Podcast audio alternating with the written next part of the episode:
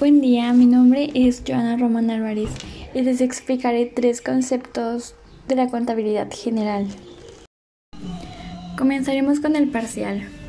Este se utiliza cuando es necesario especificar o detallar cuentas que forman parte del total general colocado al debe o haber, cuando la cuenta ha sido necesita o para mayor información. Y cuando es afectada por más de un valor, se deben colocar subtotales en esta columna.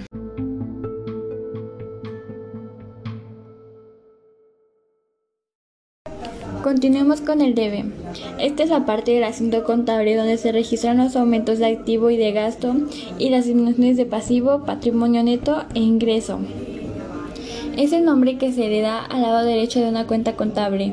La suma de las cantidades que se registran en el haber se denominan crédito y la acción de incorporar una cantidad al haber se le denomina abonar o acreditar. ¿Sabías que los ingresos y débitos se notan en el debe?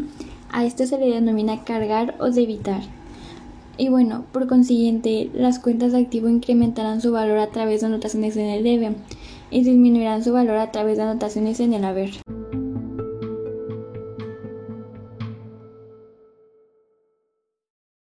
Por último, pero no menos importante, continuamos con el haber. Este corresponde a una parte del asunto contable, es decir, donde se anotarán los aumentos de pasivo, del patrimonio neto y de los ingresos, en contraposición, se notarán las disminuciones del activo y el gasto. En este se incluyen tres conceptos y son número de cuenta contable, nombre de la cuenta contable e importe de la operación. En este se deben registrar aumentos de partidas de pasivo, patrimonio neto o de ingreso, al igual que disminuciones de partidas de activo o de gasto. Y bueno, hasta aquí llega mi podcast. Un gusto haber estado con ustedes. Pronto regresaremos con más.